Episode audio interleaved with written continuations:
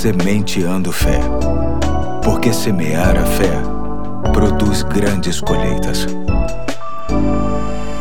Aqui é o pastor Eduardo, hoje é quarta-feira, dia 25 de novembro de 2020. Quero dar continuidade à nova série de reflexões que tem como tema Provérbios do Maior Mestre. Hoje vou ler novamente o texto de ontem, que se encontra em Lucas capítulo 8, verso 8, que diz: Outra caiu em boa terra, cresceu e deu boa colheita a cem por um. Tendo dito isso, exclamou: Aquele que tem ouvidos para ouvir, ouça. O versículo em questão é a parte final da parábola do semeador e o provérbio está na parte final do verso, onde se lê: Aquele que tem ouvidos para ouvir, ouça. Este é um provérbio que apresenta pelo menos três aplicações bastante relevantes para a nossa relação com a palavra de Deus. Número um, é um chamado à compreensão. Jesus quer que estejamos alertas e procuremos compreender o que ele quer dizer, pois é de suma importância para a nossa caminhada cristã.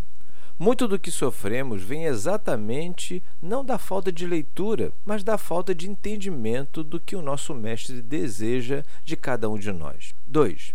É uma exortação à decisão. Já que entendemos o que o Senhor quer, devemos decidir por obedecer a Sua voz. É bem verdade que existe a possibilidade de entendermos o que Ele quer e não obedecermos. 3. É uma declaração de nossa responsabilidade. Temos ouvidos, logo temos condições de sermos sabedores do que Ele quer e não podemos mais fugir desta responsabilidade. Deus tem feito a parte dele em nos orientar em tudo nessa vida. Cabe a cada um de nós ocupar o nosso papel e assumir as posturas inerentes a cada situação que a vida nos impõe. Por isso, precisamos fazer conforme diz Efésios capítulo 5, verso 17. Por esta razão, não vos torneis insensatos, mas procurai compreender qual a vontade do Senhor. É muito importante ter o discernimento de que a Bíblia foi feita para ser entendida.